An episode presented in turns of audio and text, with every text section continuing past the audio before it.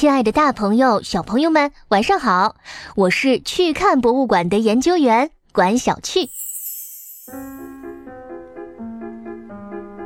提起《爱丽丝梦游仙境》，大家应该都很熟悉啦。小女孩爱丽丝跟着手拿怀表的兔子先生跳进兔子洞，遇到了发表演说的老鼠，知道蘑菇秘密的蓝色毛虫，暴躁的红心王后等等。甚至还被传唤上了法庭，经历了一系列奇怪的冒险。爱丽丝突然发现，这一切都是一场梦。不过，你知道吗？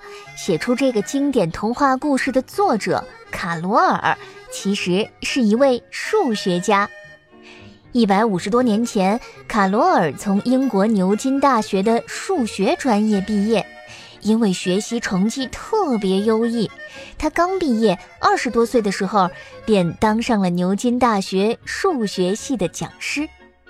虽然卡罗尔天天都要给学生们上课，可他却有着明显的口吃，一紧张就会口齿不清，说话结结巴巴的。因此，他受到了不少嘲笑，所以他并不爱说话，也有点自卑。不过，卡罗尔其实热爱艺术和文学，有不少奇思妙想，只是只有很少的人能耐心听到口吃的他脑中的绝妙创意。而这些人当中，就包括三个小姑娘。有一次，她们一起去划船，三姐妹里的老二爱丽丝想让卡罗尔讲一个奇幻又有趣的故事。这可难倒了卡罗尔，他只能断断续续的随口编了一个故事。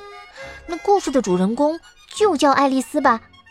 卡罗尔发挥自己数学家强大的逻辑能力，再加上非一般的想象，让爱丽丝掉进了兔子洞，又构建了一个重重叠叠的梦幻国度。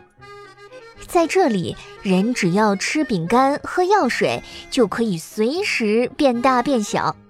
在这里，时间可以一边停滞在下午茶会的六点钟，一边在另一个时空里不断流逝。卡罗尔在故事里把爱丽丝的姐姐变成了小鹦鹉，妹妹变成了小鹰，把自己。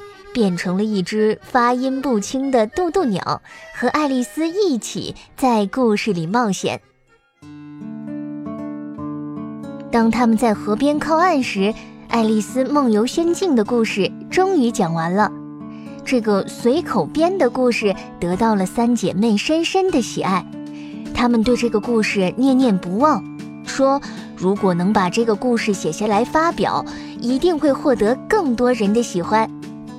卡罗尔也觉得这个即兴编出来的故事出乎意料的好，决定听从他们的建议，在研究数学的空闲时间里把故事写了下来，还用上了自己对画画的爱好，亲自为故事画了插图。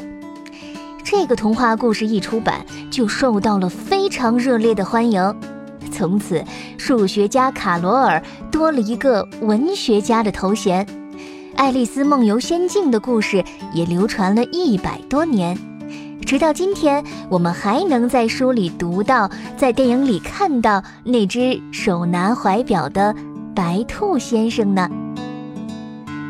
好啦，今天的故事到这里就结束了。想听更多有趣故事，欢迎关注“去看博物馆”，我在这里等你哦。